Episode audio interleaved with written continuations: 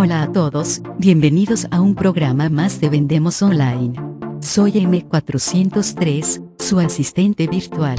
Hoy vamos a hablar del vino, esa bebida que se obtiene de la fermentación alcohólica total o parcial del zumo de uvas maduras, y de cuáles son sus canales principales de promoción. Para ello hoy tenemos a un invitado especial que nos trae un regalo especial que desvelará al final de la entrevista. Adelante Salvador, ¿quién es nuestro invitado de hoy? Bueno, hola a todos, bienvenido a otro programa más de Vendemos Online. Hoy estamos aquí con Abel Martín Troncoso, un gran amigo y experto, sin ninguna duda, del tema del vino, que de primera mano yo he podido disfrutar de sus amplios conocimientos y su experiencia. Abel, lo primero, ¿qué tal? ¿Cómo estás? Buenos días, Salva. Muy bien. Encantado de estar aquí contigo.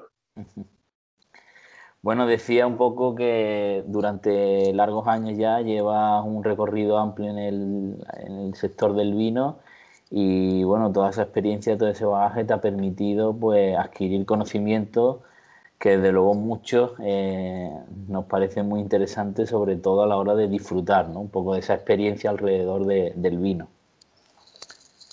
Sí, hombre, al final con el trabajo actual en, como distribuidor, pues estamos en continuo proceso de, formación, de aprendizaje, contacto con, las bodegas y con toda la innovación que hay alrededor del sector, independientemente del, bagaje que ya, que ya tenía al venir de, la hostelería. Para el que no te conozca un poco, eh, darlos a conocer un poquito, qué es lo que haces y a qué te has dedicado este, este tiempo. Bueno, eh, mi profesión, la profesión que estudié cuando, cuando tenía edad de estudiar no tiene absolutamente nada que ver, pero tuve la oportunidad de, o la necesidad de, volver a la, hostelería como metre y sumiller de, un restaurante aquí en Sevilla. Y ahí me dio la, la oportunidad de conocer a varios distribuidores y, uno de ellos pues decidió que, cumplía los requisitos para ampliar su, plantilla comercial. Nosotros somos representantes en exclusiva de, bodegas a nivel local, a nivel provincial, Sevilla Capital y Provincia, y digamos seremos la persona de confianza de, la bodega en, en la ciudad que hacemos de intermediario. Lo que hacemos es en diferentes vertientes a nivel profesional dar a conocer los vinos a los restauradores para intentar presentarles las características y, los métodos de elaboración de los mismos y que ellos puedan disfrutarlos en sus cartas y, dárselos a conocer al usuario final, al comensal que llega a un restaurante. Y por otro lado hacemos algo muy, muy divertido, muy didáctico, son las catas para particulares nos reunimos en torno a, una mesa, bien en un restaurante, bien en un domicilio particular.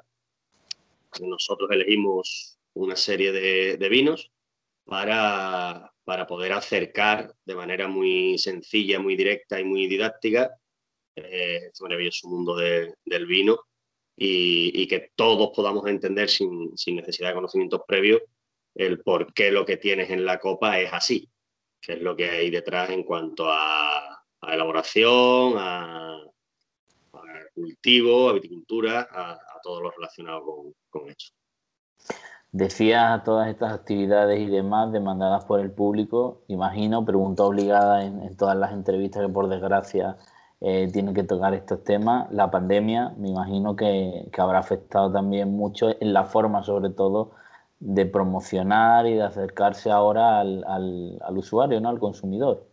Sí, sobre todo porque nosotros somos un distribuidor eh, principalmente dedicado a, la hostelería.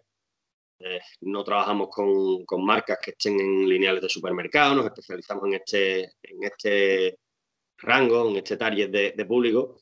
Y claro, al tener las restricciones que hay de, por todo debido a esto de la pandemia del coronavirus, eh, se ha ralentizado todo es cierto que la tecnología ayuda mucho y que toda la digitalización que, ha obligado a, todos los sectores, pues ha hecho que, bien a través de bodegas, bien a través de restaurantes, podamos enviar vinos a, domicilio y hayamos hecho alguna cata online. Bueno, al final de lo que se trata es de que tengamos contacto. Eh, si en una cata vamos a percibir olores, sabores, colores eh, y métodos de elaboración, esto se puede explicar pues tal como estamos hablando ahora. Tú con una mm. copa y yo con, con otra aquí, podríamos explicarlo perfectamente, con lo cual ha cambiado, claro que ha cambiado. Se ha ralentizado algo también. Eh, claro, decías muchos de esos sentidos que hay que despertar y estimular, por ejemplo, durante la cata y durante otras acciones de promoción. Eh, esos obstáculos, esas barreras que siempre han existido, eh, en tu opinión, y como acceso, contacto directo de las bodegas y de las marcas, ¿se está salvando digitalmente? Si están haciendo un esfuerzo real por hacer esa transición, esa conversión, ¿ya estaba produciéndose antes? O se ha acelerado ahora de forma abismal. ¿Cómo es un poco esa situación actual de, la, de las marcas, eh, digamos, distribuidoras y de productoras del vino? Pues eh, la, realidad es que las bodegas siempre han ido un poco más lentas que el mercado, en el sentido de que no era muy habitual la presencia en redes sociales, eh, en estos métodos de comunicación tan actuales. Es cierto que al frenarse el consumo desde marzo totalmente en, la hostelería, pues ha habido que reinventarse, esta palabra que está ahora tan de moda. a mí me gusta más la de readaptarse, eh, porque ahí estaba ya todo inventado, la bueno, en, cada crisis creo que suena lo de reinventarse, ¿no? Desaparece, ¿no? Cuando hay más tranquilidad, pero vuelve a sonar, siempre. Entonces ha sido fundamental que, que las bodegas, o bien directamente a la bodega o bien a través de, distribuidores o a través de, influencers gastronómicos que hay y demás, eh, que recondujeran su método de comunicación. Eh, bodegas que no tenían tiendas online las han creado, distribuidores que no tenían tiendas online las han creado. Nosotros somos un claro ejemplo de ello. Nosotros no teníamos, tenemos una página web olvidada y hoy en día tenemos una tienda online para particulares con, desde esa página web. Que damos a conocer, pues, tanto a través del hostelero como a través del círculo cercano, de redes sociales y, demás. Y entonces, bueno, oye, con unos precios que no hagan daño al, hostelero, siempre por encima, porque creemos que las marcas se hacen en, en restaurantes eh, al final das a conocer vinos y, los pones al acceso, le facilitas un acceso al, usuario final. Eh, se ha perdido casi un 60% de, de la venta de vino a nivel de hostelería. Las bodegas tienen que vender. Entonces se ha hecho, pues, ¿cómo? Pues a través de exportación. Se ha aumentado eh, o se ha tratado de aumentar esos flujos de, exportación a países que eran, que eran seguros y, a través de, este contacto con las nuevas tecnologías para que el usuario final pueda, eh, sin necesidad de tener que ir a un supermercado, que es donde, donde más vino se compra en un supermercado, pueda ir a una tienda especialista o pueda eh, recibirlo en su domicilio y disfrutarlo pues con, lo que había, ¿no? Con, tu núcleo, con tu núcleo cercano, con tu, núcleo familiar. Claro, hablábamos de la parte productora, pero ya lo has recalcado varias veces la importancia que tiene la hostelería y, al final eh, la experiencia que tenemos dentro del restaurante o del bar ¿En qué situación está ahora mismo la hostelería? Porque claro, eh, tú eres, digamos, contacto directo y, lo ves día a día, o sea, forma parte intrínseca de tu trabajo. ¿En qué situación está ahora mismo eh, la hostelería? Porque claro, escuchamos mucho en las noticias y demás, pero de primera mano, ¿tú qué es lo que has podido ver? En general, eh, la hostelería está tambaleándose, el sector se está tambaleando, hay poca ayuda directa y, y poca facilidad para acceder a ella, eh, mucho tiempo restringido. Eh, cuando digo mucho tiempo restringido, me refiero a muchas restricciones distintas que cuando han ido flexibilizándose eh, no han facilitado del todo el, acceso al, usuario. Pongo un ejemplo concreto, aquí en Andalucía, con la última revisión de, de medidas, abrir hasta las nueve y media le ha dado algo de tregua al sector de las cafeterías y, las copas. En Sevilla no cena nadie a las 8 de la tarde, sino de turismo. y abrir una cocina a las 8 de la tarde, en un restaurante con 10 mesas para que te entren 10 mesas y no puedas, no tengas capacidad física para darles de comer en esa hora, en esa hora y, media que tienes, al final la noche la estás perdiendo. Luego, ya de entrada, estás perdiendo el 50% de tu venta. De noche se sale más de ocio que de día, de día se sale más de trabajo. Y si se está instaurando cada vez más el teletrabajo, aquellos negocios que viven eh, entre semanas de, la del vino, ¿no? De... la empresa que va allí al almuerzo diario, a la comida, al menú. Eso también se ha perdido. Entonces estamos hablando de, eso, de un 60, un 70% menos de, facturación, sin contar el, que haya decidido hacerse un hueco exclusivo para el turismo. Hay, en Sevilla hay muchos ejemplos de, locales pequeños, de barra, dedicados o orientados a nuestras tradiciones, que se han visto absolutamente eh, mermados porque en una barra que antes se agolpaba la gente y podía disfrutar y todo el mundo se entendía, ahora puede haber una persona cada metro y medio y en un sitio en el que entraban 20, ahora entran 4 y por la noche no entra nadie, pues es complicado, es complicado. Eso se traduce en, menos ventas de vino, en menos ventas de cerveza, menos ventas de pescado, de carnes, de marisco, de patatas, de, absolutamente todo, con lo cual no es solo el sector de la industria, sino el sector de la hostelería, sino toda la, industria que, está alrededor del mismo. Claro, aquí hablamos de los problemas que, por supuesto, ya eh, coinciden un poco con lo que hemos visto a nivel general en los medios y demás. Y te pregunto, aunque es una pregunta complicada, soluciones, porque claro, eh, hablamos de cosas que puede hacer el gobierno y demás, o las instituciones, la administración, pero claro, eso al final todo es lo que, lo que puedan hacer, lo que hagan, pero lo que esté, digamos, en nuestra mano, ahora mismo soluciones que tú hayas visto en algunos, pues desde bodegueros hasta, no sé, restaurantes, soluciones que tú hayas visto que han podido contribuir algo, hablábamos del tema digital, eh, ¿hay aquí alguna oportunidad por lo menos de compensar esa diferencia? También entiendo que mucho de la audiencia dirá, bueno, claro, yo tengo un restaurante, eh, yo no puedo eh, sustituir mi servicio por otros servicios digitales, pero sí que podría, digamos, amplificar, ¿no?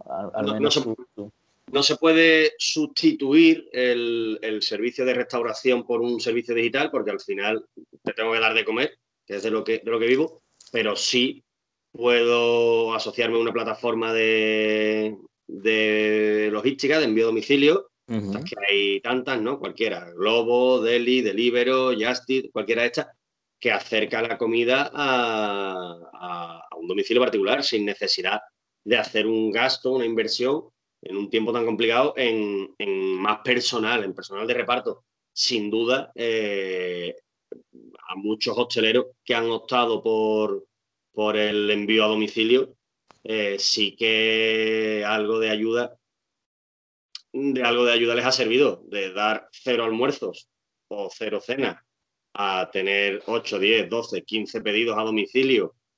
Bueno, se pierde el trato cercano, se pierde ese trabajo añadido que se hace en la sala, que es el que a mí me gusta, ¿no? El poder hacer desenlace entre la cocina y, el comensal pero claro, eh, tienes en tu casa algo que si no lo hubieran puesto una plataforma digital para enviártelo, eh, una web, un, anuncio en el Facebook, en Instagram, eh, si no se hubiera optado por esa opción, habría muchos bares que, muchos restaurantes que habrían muerto. de hecho, han muerto muchos que no lo han hecho. Entonces, cuando se ha generalizado esto en comercios, en, restaurantes que a priori no vivían de ese sector, no les hacía falta, se han dado cuenta que sí y ahora mismo conviven. Es decir, hay negocios que han ampliado o han podido sacar a su plantilla de, de los ERTE una vez que se ha retomado la actividad, porque la mitad del aforo del negocio lo compensan con envíos a domicilio. Entonces, bueno, siempre es cierto que, cuando uno sale, eh, la experiencia que hay añadida es mucho más gratificante. El simple paseo por la calle, el cambiar de tu entorno habitual, el ver la decoración del sitio, la música ambiente, tal, pero al final, oye, un plato que te gusta puesto en la puerta de tu casa tampoco está tan mal. Claro. No, y, esto salvaba mucho, a mucho negocio. Y hablábamos de eso, ¿no? De la dificultad que hay de, trasladar esa experiencia física a algo digital. Pero bueno, eh, de alguna forma hay mecanismos, hay formas en las que tú puedas crear un pseudo ambiente de restauración en tu propia casa. Eh, se me ocurre que bueno, que también al final eh, esa diferenciación que tú tengas en torno al producto, al envase, porque desde luego aquí hay multitud de opciones y hay estrellas de, o sea, restaurantes de estrella Michelin que han conseguido de alguna forma mantener algo de esa esencia cuando tú lo pides, ¿no? Entonces, aquí quizá habría otra pregunta que no sé si a ti te dejaría más lugar de cara a algún negocio que hayas visto o que, o que entiendas que pueda asemejarse a lo que digo, pero Puede ser también que, al menos sobre todo en, el sur de España, creo que, ha pasado, igual pasa en toda España, que haya muchos negocios que al final también la crisis lo que haya evidenciado es que tampoco había una gran diferencia de su oferta con la competencia, es decir, que al final era un, bar más. Bueno, de esto estoy absolutamente seguro. Es decir, eh, lo primero que comentábamos en el sector eh, con los compañeros de, la, empresa, con bodegueros, con, compañeros de otras distribuidoras. Eh, no me gusta hablar de competencia en este sentido, ¿no? cada uno lleva, representa unas marcas, unos vinos, y al final somos todos compañeros, todos tenemos un huequito, un trocito de la tarta. Eh, obviamente, el que no lo estaba haciendo bien, entre tanto, estaba camuflado. Claro ahora mismo los que están pudiendo salir son los que lo están haciendo bien desde siempre. Eh, no voy a hablarte de nadie en concreto, pero el bar de barrio que ponía lo mismo que los otros 43 bares de barrio, pues se lo ha pasado peor. Claro. El que era distinto, el que tiene una oferta gastronómica distinta, de hecho, los, considerados grandes restaurantes de la ciudad, los considerados eh, mm, alta hostelería o alta gastronomía, eh, la mayoría lo han intentado. Alguno en concreto, por filosofía, ha decidido que no, porque ha preferido que su plato o está al 100% o al 85% no sabe igual y ha preferido no hacerlo. Y probablemente no sea lo mismo a la hora de, pongo un ejemplo, salsear un plato en la mesa, lo haga yo en mi casa que me lo haga el, el metre o, un cocinero, eh, no va a quedar igual y hay alguno que, ha resistido y ha aguantado el tirón. Pero han cerrado multitud de negocios. Yo no sé quién para jugar a nadie, pero sí que la primera frase que se me viene a la cabeza para definirlo es que lo hacían mal. Claro. O que al menos no tenían interés por diferenciarse de nadie. Lo digo porque, somos muy de, perdona, somos muy de una etapa muy sevillana, del montadito de bringar. Claro. Y el que lo hace bien lo sigue poniendo y el que lo hacía mal ya no lo pone. Claro. Entonces, claro que influye, claro que influye. Eh, negocios que hasta ahora no necesitaban presencia en redes sociales, ahora la tienen. Es un ejemplo más de la digitalización del sector. Lo que pasa es que el que no tenía nada de redes sociales hasta ahora tener una web para pedidos, ahí hay una transición que es compleja y que probablemente se le escape, que necesite de alguien que, lo asesore y alguien que lo, que lo guíe y le, explique cómo. Y el que maneja algo, pues lo ha tenido más, más fácil. Hay empresas que, que han apostado por ofrecer este servicio como consultores y me consta de primera mano que hay negocios que les está yendo bien dentro de todo lo mal que está el sector, gracias a, sí, podríamos decir, a esa digitalización del servicio. Cuando hablamos, digitalizar un plato no, es imposible. Sí, claro. Me refiero a digitalizar los canales de, venta en este caso y mm. acercarlos a, un punto concreto. Esto ha pasado. y sigo diciéndote, y lo repetiré una y mil veces, que la gente le ha cogido el gusto y porque además tiene, tiene algo de, facilidad, que es que cuando vuelva a la normalidad y volvamos a poder llenar los bares, el que no tenga sitio en el bar se lo va a llevar a su casa, con lo cual vas a vender más. Claro. Y al cabo, un negocio de hostelería está creado única y exclusivamente. el último fin es para dar de comer.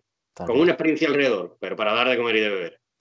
claro, al, final te decía todo esto porque eh, creo que hay una tendencia muy generalizada y es lógica porque al final la hostelería. Eh, cuando está en crisis, todos sabemos que el paro se dispara, o sea que es una fuerza tractora de la demanda de empleo brutal.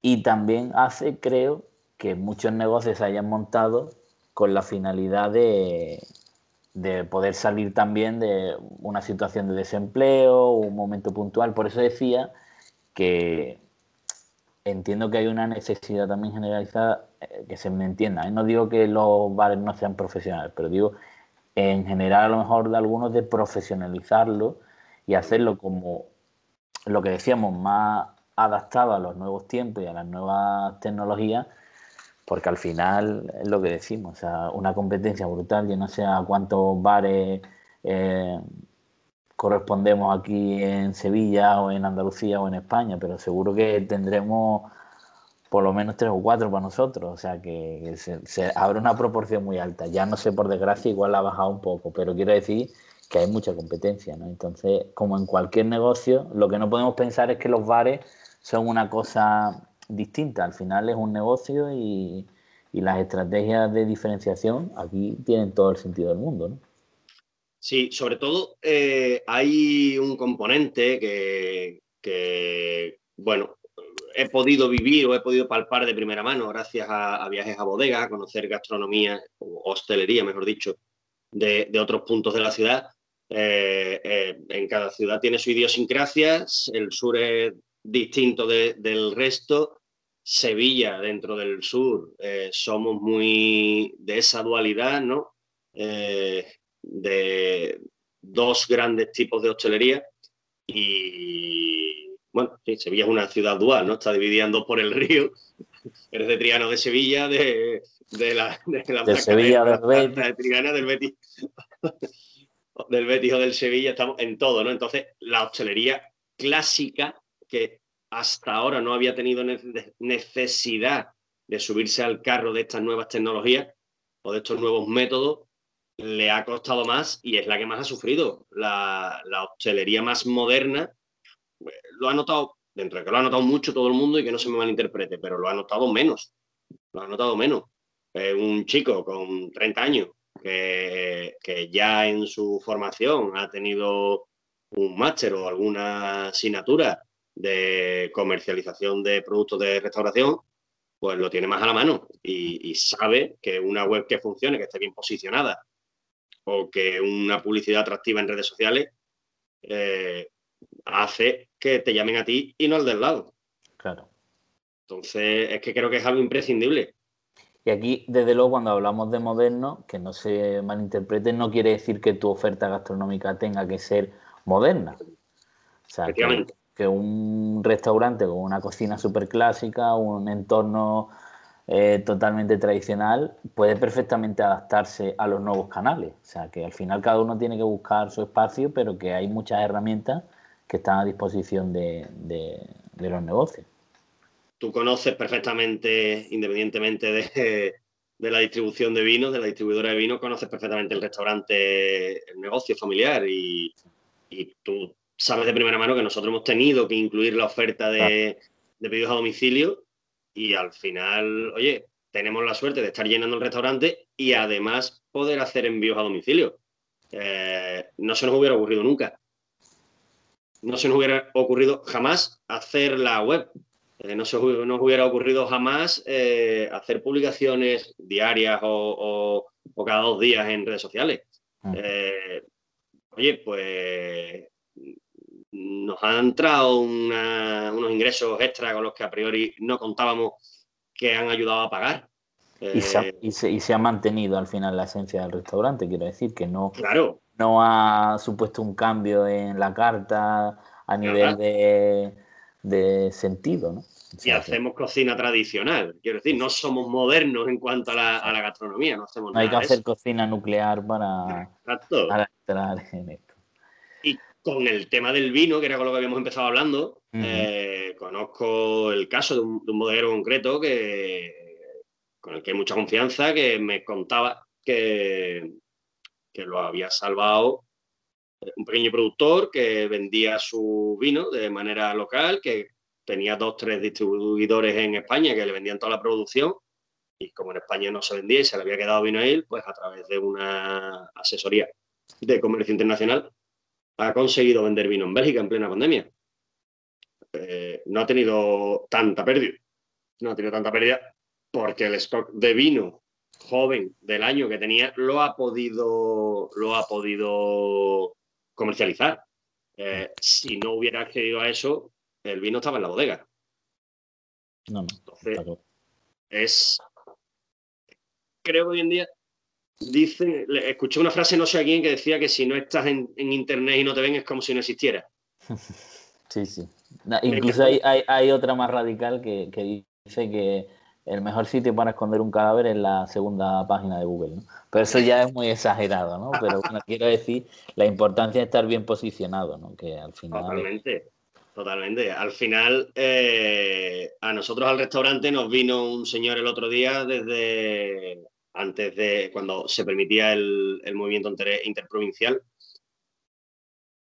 Un señor de, Hinojos, que está a 45 kilómetros del restaurante, porque había buscado en Google y buscaba un plato en concreto y le, le, aparecía que el mejor sitio para tomar ese plato eh, más cercano a su casa era a 42 kilómetros de su casa. Es que la, gastronomía tiene un, poder de atracción enorme. O sea, eh, creo que hay muchísima gente que peregrina a restaurantes de la otra punta del país porque es una estrella Michelin concreto o tiene un producto muy concreto o una oferta muy particular, ¿no? Entonces, realmente hay una devoción en torno a la gastronomía que muchos negocios creo que deberían de aprovechar y potenciar. Hay quien, quien dice, Salva, que el valor de una estrella Michelin, la manera de, explicar qué es un restaurante con una estrella Michelin. Una estrella Michelin es el sitio que no te puedes perder de tu ciudad para ir a comer, al menos una vez al año. Eh, dos estrellas Michelin es el sitio de tu país, la ciudad de tu país a la que tienes que viajar una vez al año y un tres estrellas Michelin es un sitio en el que justifica un viaje alrededor del mundo para poder ir allí a, comer. A colación de lo que estás diciendo, eh, hay una industria de turismo eh, gastronómico. Eso es, innegable. Estas experiencias cada vez serán más, cada vez son más los tour operadores que te ofertan en, el viaje eh, menús en sitios concretos y, y demás para, acercarte la idiosincrasia de la ciudad que, vas a conocer a través de su gastronomía, que dice mucho de la, ciudad. Al final, el tener un plato de ensaladilla, unas patatas aliñadas, un montadito de pringá, eh, un solo medio whisky, un, gazpacho, eh, te, da te da ayudas para conocer eh, el por qué aquí se toma ese plato o en Madrid se toma un cocido eh, o en Barcelona, en Cataluña, unos calzots. Eh, al final es idiosincrasia, eh, producto de kilómetros cero y, esto, todo eso, el sector turístico lo absorbe y, ya sabemos que, dentro de ese sector hay verdaderos artistas buscando información. No, no, totalmente. No le pones al acceso a la información, el papel cada vez se está perdiendo más y hoy en día todos tenemos una, conexión con, un teléfono, un acceso a Internet eh, instantáneo, en el que puedes buscar la información que desees eh, de cualquier lugar del mundo en el momento. Y ya nacen redes sociales específicas de algo, eh, comunidades concretas dentro de una red social, es decir, que ya canales digitales hay, infinito, infinito. hay, hay un perfil que, se ha popularizado mucho durante, durante la, pandemia, que son los, los influencers eh, gastronómicos. Eh, y sobre todo, más concretamente en el vino, eh, personas que se han dedicado a, hacer catas en, directo de vino para acercar esos conocimientos que un, un tiene a, un usuario que está en su casa. Ha despertado la curiosidad de, de un usuario por sacar más información que la del simplemente me gusta o no me gusta una copa de vino. O enfrentarte en un, en un lineal de una tienda especializada o en una web de búsqueda o en un lineal de, supermercado, enfrentarte a 60, 70, 100, mil marcas que no sabes por qué tienes que elegir una u otra y has querido probar y oye, y gracias a este tipo de, perfiles, a este tipo de, personas que se han sumado a eso, eh, has podido acceder a, información de manera que, no hacía falta el contacto físico y que podías verlo en cualquier momento. Y eso es lo que ha sustituido las catas que hacíamos antes eh, a, nivel, a nivel de usuarios, ¿no? a nivel particular y, demás. Bueno, ya que comentabas las catas, y seguro que hay muchos que ya eh, celebrando que tienen algunas claves para mejorar su negocio, pues seguro que a algunos les gustará brindar con un poco de vino. Y, claro, la pregunta será un poco, esto del vino, ¿cómo funciona? ¿Cómo va? Porque claro, a nivel de, de usuario, siendo un neófito total que empieza a tomar uno vino, sus primeras experiencias y demás, no pasan más allá de mirar la carta y decir, vale, el más barato no, pero el más caro tampoco, y voy a coger este de en medio, y sus decisiones se ciñen en cosas así al final, ¿cómo funciona esto del vino? Quiero decir, eh, tú ya eres un experto, has, tomado muchos cursos, seguro que me dirás que hay muchas cosas que tienes que seguir aprendiendo porque esto es infinito, pero claro, ya, ya tienes capacidad de reconocer un buen vino, un vino que... o realmente no existe un buen vino y un mal vino, no sé. ¿Qué opinión tienes y cómo trasladarías todo este enorme mundo del vino al, al usuario medio? Pues yo creo que detrás de un, de un mal vino, como, como has querido definir, eh, hay mucho trabajo, pero hay mucho trabajo que se puede hacer mejor. Yo sí creo que yo creo que en España todos los vinos son buenos, lo único es que los hay buenos, mejores y excelentes.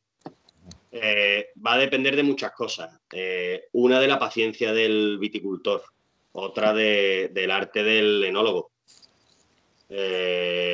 ¿Por qué una parcela de una zona concreta pertenece a una bodega y da un vino con unas características y la parcela de al lado no? Te cambia el suelo, te cambia el tiempo, la, vejez de, la planta, eh, te cambia el método de recolección, te cambia la aportación química para corregir defectos que, pueda llegar a tener cambian los controles de temperatura, la limpieza, hay infinidad de detalles que, hacen que, un vino tenga unas características u otras. Eh, no es lo mismo elaborar 8 millones de botellas que elaborar 80.000.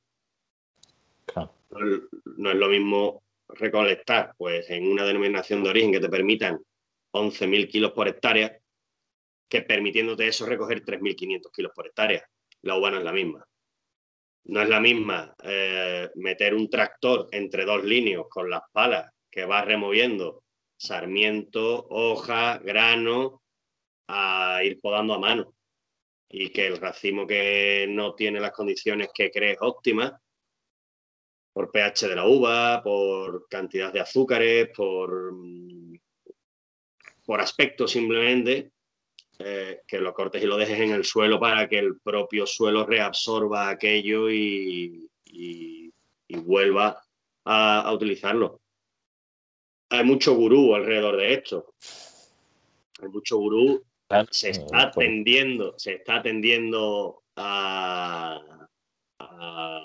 la proliferación de nuevas marcas y dentro de la, proliferación de estas marcas, eh, pues volvemos a lo mismo todo el mundo no lo cuida igual. Cada vez se hace más vino ecológico, en el que no se utiliza ningún tipo de aditivo y son distintos. Hay dos grandes vertientes. El fanático de los vinos ecológicos que no quiere otra cosa o el detractor acérrimo. Yo creo que hay que estar en un punto medio y saber disfrutar de cada cosa en su, en su debido momento. Eh, ¿Que tienes más riesgo de que un vino sea más difícil de elaborar si es ecológico? Sí, entiendo que sí. Bueno, ¿que da mejor calidad? Bueno, da menos aportes químicos. Con aportes químicos los hay buenos y sin aportes químicos también los hay buenos. Ya ahí sí que entramos a cuestión de, gusto. Eh, no es lo mismo elaborar un blanco que un tinto, no es lo mismo el tiempo y la climatología que requieren unas uvas, no es lo mismo la adaptación de una uva a un terreno. Te pongo un claro ejemplo sobre lo que tenemos aquí cerca. Eh, la uva palomino fino en el marco de Jerez. Con la uva palomino fino se hacen con un tipo de crianza distinta. Manzanillas y finos, olorosos, amontillados, palos cortados. Cinco vinos distintos con una misma uva. Esa misma uva se utiliza en Galicia para dar volumen a, a las albariños obviamente no es lo mismo un, un Rías Baixas 100% albariño que un Rías Baixas que lleve palomino fino. No se adapta igual, por muy bien que se adapte. O traer de una zona poco cálida de Francia, no sé, una Cabernet Franc o una Pinot Noir a Sevilla. ¿Se va a adaptar bien dónde? Pues en la Sierra Norte es posible. Si te la traes aquí al Aljarafe, pues igual con la cantidad de horas de sol, el calor y la Mm, poca variación de temperatura que hay entre el día y la noche, no se adapte. Todo eso va a depender, eh, de todo eso, mejor dicho, va a depender que, el vino sea de una manera o de otra. A mí personalmente es cierto que sin conocer producciones a priori, me das dos copas de vino y si tengo que elegir que una me guste más que otra, suele coincidir que el que no hace producciones de millones de botellas a niveles industriales y cuida un poquito más, me suele gustar más. Mm, ¿Por qué? Hablando solo del gusto. Hablando solo del gusto. Entonces, digamos que aquí eh, es un mundo tan subjetivo como parece, o como dice esos famosos gurús y demás, podemos de, mm, de, alguna manera desenmascararlo con algo de formación, los cursos, las catas. ¿Crees que dan herramientas de autoridad al, usuario final? Dan herramientas, si no de autoridad, por lo menos de conocimiento. Eh, y te pongo un ejemplo muy, muy claro con una, con una broma que hice en una, en una cata. Eh, el sumiller que impartía la cata, íbamos de la mano, y, y el sumiller que impartía la cata, hablando en un vino blanco de la fruta tropical, hablaba de los aromas a paraguayo. Y eh, hubo alguien que me preguntó y yo que soy chifoso de vez en cuando, pues le dije que, yo tenía un vecino paraguayo y que a mí no me olía a él. yo puedo encontrar el aroma paraguayo eh, en un vino blanco si me he comido alguna vez un paraguayo. Si yo no reconozco ese olor en un vino, no lo voy a reconocer en la vida. ¿Lo tiene? Probablemente lo tenga. ¿De qué va a depender? de la educación. Al final, el olor es un rango, es una frecuencia, todos no olemos en las mismas frecuencias y todos no tenemos memorizados los mismos recuerdos. Eh, claro, sobre todo lo que dices, ¿no? Si no tienes creados esos recuerdos, es imposible que lo es Imposible, claro. Yo no puedo detectar, eh, por decirte, no lo sé, o mejor dicho, sí puedo detectar un aroma a piña, que es característica de alguna uva, lo, detecto a leguas. Soy alérgico a la piña. claro, me salta, pero de lejos. Entonces, bueno, eh, ¿cómo se consigue eso? ¿De manera natural? Bueno, de manera natural reconocerás algunos aromas. Eh, otros los reconoce educando el, el paladar y la pituitaria. Las barricas aportan unos aromas, el terreno aporta unas características a la uva y la uva aporta unos aromas, con lo cual todo eso es cierto que se puede estudiar, pero que si no lo practicas es, imposible. Con lo cual, conclusión, beber y comer mucho, ¿no? Beber mucho y comer mucho. Hay una, una la primera cata a la que yo me enfrenté, que fue en, en Santander, eh, fue súper divertida y la llamaban la cata de los sentidos. Te tapaban los ojos, te daban unas cajitas con diversas frutas, diversas hierbas, diversas eh, tipos de madera, y te daban a oler el vino. Te daban a oler las cajas y te daban a oler el vino, para que buscaras los aromas que y pudieras determinar cuáles reconocías y cuáles no. Una cajita con arándano, mora, fresa, frambuesa, piña, melocotón, plátano, manzana, coco, eh, cuero, chocolate, bueno, lavanda, eh, no sé, tomillo. Eh. Oye, pues es muy divertido, porque si yo no sé qué huele el tomillo, yo no voy a encontrar nunca tomillo en un vino. ¿Influye que en el alrededor de la plantación del viñedo haya tomillo? Claro que influye. La polinización, el viento, eh, las aguas subterráneas de las que se alimenta la, vid, claro que influye. Beber, beber, beber, beber y beber, pero beber poniéndole nombre a las cosas. Claro. Beber poniéndole nombre a las cosas. Hay una prueba que a mí me gusta hacer mucho en el restaurante, es, como bien sabe, yo tengo dos compañeros en sala que, me ayudan. Cuando le piden un vino, nosotros tenemos ahí unos patrones establecidos eh, en los que ellos, dependiendo de lo que pide el cliente, saben que tienen que recomendar un vino u otro. Y el domingo, no ayer, el domingo anterior, nos pasó una anécdota. A uno de los camareros le piden vino. Él dice que por lo que han pedido para que le acompañe bien, recomienda uno y el cliente le dice que no, que quiere hablar conmigo, que tiene que venir el sumiller, que tiene, que venir Abel, que, que además él es el que sabe mi gusto y el que y le, llevé dos vinos en dos copas distintas. Se los voy a probar, sin decirle lo que era. Ah, pues me gusta este. Pues este es el que te ha recomendado, compañero. bueno, claro, porque ahí entran, ahí entran los, gurús del punto de vista comercial y demás de distribuidor, pero luego están los, los gurús de la, de la parte de consumo directamente, o sea, los que llegan y te dicen esta primera botella, pues la tengo que desechar sí o sí, porque si no, no voy a tener ninguna autoridad ante mis amigos de que yo sepa de vino. O sea, porque no echar atrás una copa de vino es como que eres muy complaciente, ¿no? Y todo te gusta y no tienes ningún criterio. Hay, hay una mesa de cuatro y piden un vino y no, no hay consenso porque no reconocen alguna de las marcas.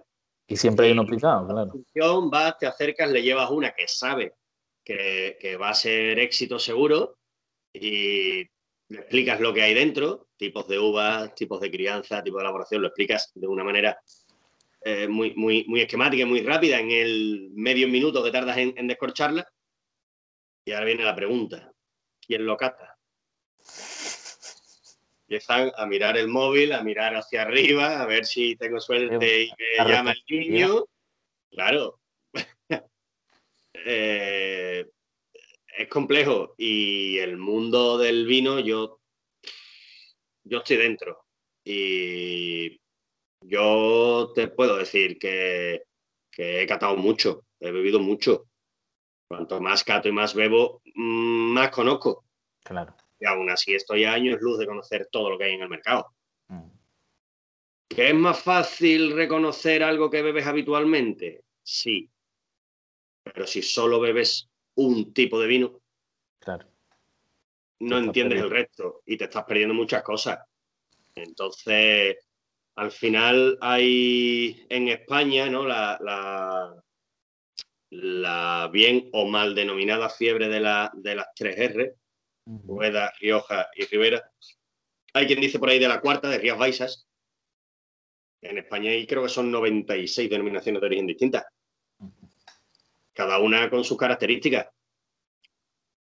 No te limites, que te puedes encontrar eh, cosas muy buenas en, en otros sitios. En, la ribera, en la ribera del río Duero, una orilla es Ribera del Duero y la otra es Cigales. Claro, sí, sí, no, total. Eh, ¿Son tan distintos los vinos? Bueno, pues serán distintas las parcelas. Eh, si es la misma uva, la misma elaboración y el mismo suelo y la misma altura y la misma climatología, va a depender del trabajo en bodega. Todos los vinos son distintos. Yo creo que todos los vinos tienen cosas buenas. Unos te gustan más y otros te gustan menos. Y ahí nadie puede influirte. Nadie puede decir, este es el mejor vino. Si lo presentamos a un concurso, en el comité de cata, nos pondremos de acuerdo y puntuaremos. Y el que mejor puntuación haya obtenido será el mejor. Eso no quiere decir que para mí ese sea el mejor, y que para los que han votado es el mejor. Que sí suele pasar que al final cuando alguien experto o un número de expertos eh, o de personas con conocimientos avanzados, porque aquí yo creo que nunca se llega a ser experto, te proponen una buena puntuación para un vino, el vino suele gustar más que uno que tiene una peor puntuación. Claro, pero eso a nivel de usuario creo que también mucho eh, nos confunde un poco porque, claro, ¿qué criterio, qué certificadoras, por así decirlo? Porque al final, claro, vemos una puntuación, pero realmente no sabemos quién lo puntúa. Además, a nivel usuario, ¿eh? digo, claro, muchas veces. Hay, ¿Das alguna recomendación en este sentido? Hay guías más populares que otras. Eh, en cuanto a concursos internacionales, quizás el más prestigioso es el International Wine Challenge. Pues prestigioso, ¿por qué? Pues porque se ha situado ahí, eh, porque el mercado lo ha situado ahí, porque ha tenido seguidores y, se ha situado ahí. Eh, la guía de Robert Parker. Robert Parker es a nivel mundial quizás el, mayor gurú del vino. Robert Parker es abogado, y decidió eh, elaborar una Biblia con puntuación sobre los vinos. Y hoy en día, pues lo que dice Robert Parker es lo que vale. Pero es que Robert Parker solo prueba vinos que se consuman en Estados Unidos. Tú puedes tener un vino excelente en España. En España él tiene un catador, pero va a catar, Luis Gutiérrez va a catar un vino que se vaya a exportar. Ese vino no, si no se exporta, no va a tener puntuación en la guía Parker y probablemente sea un vino excelente. Sea un vino que obtendría 90, 92, 95 puntos y se lo está perdiendo. ¿Quiere decir que al no tenerlos es malo? No, quiere decir que no lo han puntuado. Eh, Tim Atkins eh, es otro gurú, también tiene otra guía muy reconocida, todos los sistemas de puntuaciones. y en España tenemos a José Peñín, la guía Peñín desde hace muchos años eh, ha sido la, encargada de, poner puntos a los vinos. Es cierto que cada vez más son las bodegas que, están orgullosas de, esos puntos eh, y en las ferias de, muestras o de exposiciones eh, te cuelgan las vitolas en las la botellas, pues porque entiendo que llama más la atención tener 92 que 87 puntos, te lo de quien te los dé. Claro, pero a eso, a eso iba ahí ahora, porque de hecho me ha pasado con alguna experiencia de algún, alguna, algún bodeguero o algo, en el referente al tema de la promoción, y, y muchos, claro, llega el criterio en el que a partir de 90, pues, o sea, por debajo de 90 o 80, imagínate un vino que cataloga una buena eh, en, 85, el hecho de que el otro ya esté en 87, pues al final tiene un poco de contraindicación, quiero decir, al final si no estás en 90, si no estás muy cerca de 90, al final piensan que te penaliza de cara a la, a la selección. Sí, sí, son armas de doble filo son armas de doble filo desde el momento, Salva, en el que vamos a imponer como criterio propio el de otro. Y hablábamos hace un momento que, probablemente si tú y yo nos ponemos con la misma copa de vino, con, la misma copa de vino, no te digo ya con el mismo vino en dos copas distintas, con la misma copa de vino, eh, porque una copa con un resto de humedad te modifica el olor. Eh, bueno, te cuento una anécdota.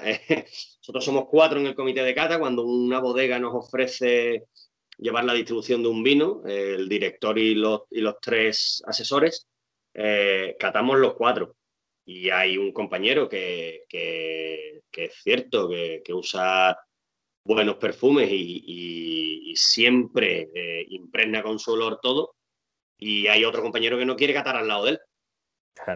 Porque le confunde. Entonces, si yo tengo, en vez de que decidir si el vino me parece apto o no apto, si soy capaz de vender ese vino en ese precio, si tengo que ponerle una puntuación para un mercado, pues el que esté al lado va a influir, el día va a influir. Eh, hay un calendario eh, de, bueno, para la viticultura, ¿no? El, calendario biodinámico, que te dice eh, qué días son buenos y malos para catar y dentro de un día qué horas, en función de ciclos lunares y, alguna otra movida de estas. Es que todo cambia, es que todo cambia. Es que dos botellas que hayan salido del, del mismo depósito no saben igual. Es que una botella hoy y una botella del mismo vino mañana, del mismo lote, sacadas de la misma caja, traídas el mismo día, conservadas en el mismo sitio, cambian. Entonces las puntuaciones son muy relativas. Porque es que puedes estar catando un vino que tenga un mal día. Los vinos son como nosotros. Nosotros tenemos buenos días y malos. Pues el vino le pasa lo mismo. Eh, hay mucha confusión. Yo siempre animo a, los usuarios a que busquen mucha información. Decías antes lo de eh, el mejor sitio para esconder un cadáver es la segunda página de Google. Hay mucha información más allá del primer enlace que te salte en Google. Hay mucha información. Eh, buscar, ponerle nombre, probar, probar, probar y probar. Y seguir estas webs especializadas o estos perfiles en redes sociales especializados que te dan información sobre, sobre los vinos. Yo cuando hago una cata, y tú has tenido, he tenido la suerte de, que me veas en directo, eh, lo que intentamos es dar cuatro nociones y, poner, y ponerle nombre a lo, que, a lo que te estás recordando. Yo no te puedo imponer el aroma a caramelo, por decirte algo, o a coco en un vino. Yo puedo detectarlo yo, a lo mejor mm, tú no hueles esa frecuencia. ¿Qué pasa? Que si tiene aroma a coco es mejor o es peor. Lo que está claro es que si tiene algún defecto te vas a dar cuenta. Si tiene algún defecto por mala conservación, te vas a dar cuenta. A partir de ahí, te gustará más o te gustará menos. A mí me ha dado una época en la que dentro de los vinos tintos me gustaban los que eran muy lácticos en boca, que tienen esas presencias de, de, de recuerdos de yogures de fresa. Eh, y será que he bebido tantos de ese estilo últimamente que ahora me está empezando a costar. Al final el paladar se educa. Eh, yo cuando empecé a beber vino, empecé con los mal llamados blancos semidulces. Sí.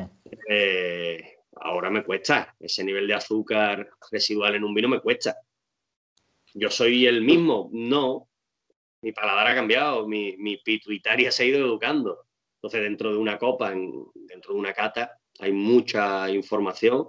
En la fase visual, el color eh, te aporta información sobre el tipo de vino que tienes delante. No me refiero solo a blanco tinto, sino dentro de de los colores, los blancos, no es lo mismo un amarillo pajizo que un amarillo verdoso, eso te va a información sobre el tipo de uva o sobre el tipo de elaboración. En los tintos, que el ribete sea más tirando a violáceo, te va a, demostrar que es un vino más joven y más tirando a teja, que es un vino con una crianza mucho mayor. En fase olfativa, los aromas primarios son los que se refieren a la fruta, que es lo que te aporta la variedad en la zona y los secundarios o terciarios los que te aportan el tipo de crianza, las maderas y, demás. Y, después en la fase eh, gustativa, pues te va a dar también información sobre, sobre el tipo de elaboración y suelo y, variedades. Entonces no es lo mismo catalogar un vino simplemente a vista que haciendo los tres pasos de la los tres pasos de una cata. Si te lo llevas a la boca, pues te has perdido información a la fase visual directamente. Hay mucho, hay mucho alrededor. Y yo me estoy volviendo cada vez más friki y, cada vez me gusta más probar eh, vinos que no estén puntuados o que no hayan salido bien puntuados. Los que salen bien puntuados sé que van a estar bien. Quiero probar otras cosas. Y cada vez pruebo más uvas distintas, saliéndome de lo, de lo habitual. Y, y cada vez pruebo más vinos de denominaciones de orígenes minoritarias. Entonces entiendo que, es la, manera de... Sí, como bien dice, al final experiencia, probar y estar abierto desde luego a, multitud de, opciones, que yo creo que también esto es extensible a, cualquier negocio, ¿no? Sí, entiendo que sí, que, que todo, todo negocio, bueno, por, relacionarlo un poco con, la restauración, que era lo que estábamos comentando, eh, al final si no pruebas cosas distintas, no vas a salir de, esa casilla en la que en la que estás. Las bodegas, gracias a Dios, cada vez hacen más pruebas. Eh, hay algo súper divertido que es ir a una bodega y catar de los propios depósitos, de las propias barricas, lo que va a ser el vino durante su proceso de, elaboración. Eh, y el vino es de, tu recuerdo del vino en una botella es uno y cuando pruebas lo que va a ser ese vino el año que viene no tiene nada que ver.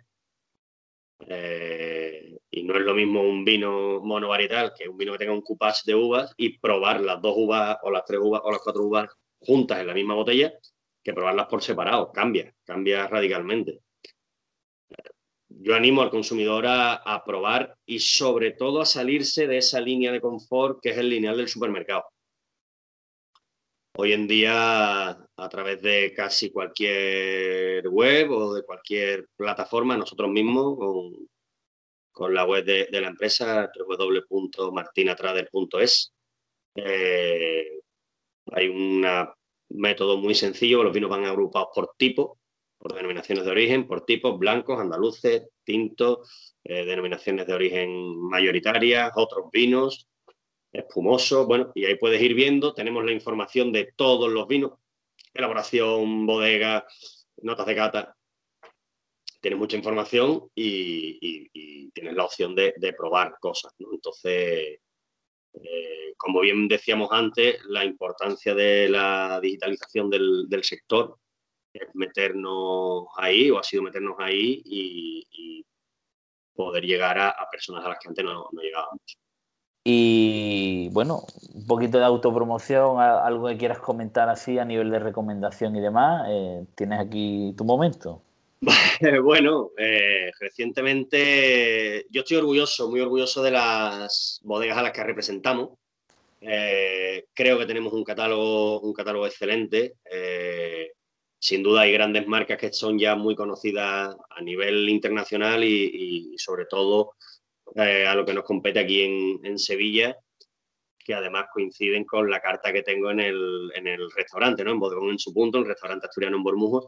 Eh, pues son esas grandes bodegas como pueda ser José Pariente, Baigorri, Dominio de Cair, eh, los viñedos de viñedo de Páganos, aquello que hace Marcos Euren, fue nombrado mejor enólogo del mundo, Limousin, un primer albariño que se hizo con barrica que en la International Wine Challenge le acaban de dar el, premio al mejor vino blanco de España. Vinos de Juan Gil, de Jumilla, en fin, hay una infinidad de, vinos conocidos, algún otro menos conocido, menos populares, de, pequeños productores que hacen las cosas muy bien, de mimo en ruedas, en fin, hay, muchas cosas. Eh, José Pariente te decía que lo más conocido es su verdejo y, yo trabajo muy bien en Sauvignon Blanc, otra uva que aporta otras características al vino. La gente reconoce la marca y no conoce la, Sauvignon Blanc y en una bodega que se hacen muchas cosas distintas. Con lo cual, eso y que, oye, eh, recuerdo la web para aquel que, que quiera acceder, www.martinatrader.es y, un pequeño código de descuento para, todos aquellos que nos estén escuchando, lo voy a ofrecer ahora, es Martina07, eh, para aquel que escuche el programa y quiera obtener un 10% de descuento en cualquier botella de compre, pues, pues ya que me has dado la oportunidad, se lo, se haremos.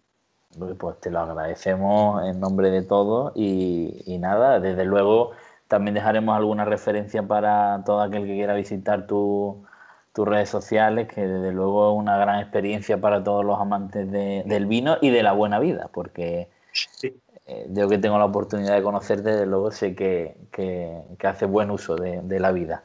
Para mí un placer estar contigo siempre, aunque hoy haya sido de manera telemática, pero sí, y oye, eh, cuadramos las agendas y, y para la semana que viene o para la siguiente, cuando quieras, eh, nos ponemos un día y hacemos el programa en directo juntos con, cuando yo en directo me refiero en persona. Claro, sí, eh, pues, la emitiremos ya en diferido, pero bueno, la esencia será en...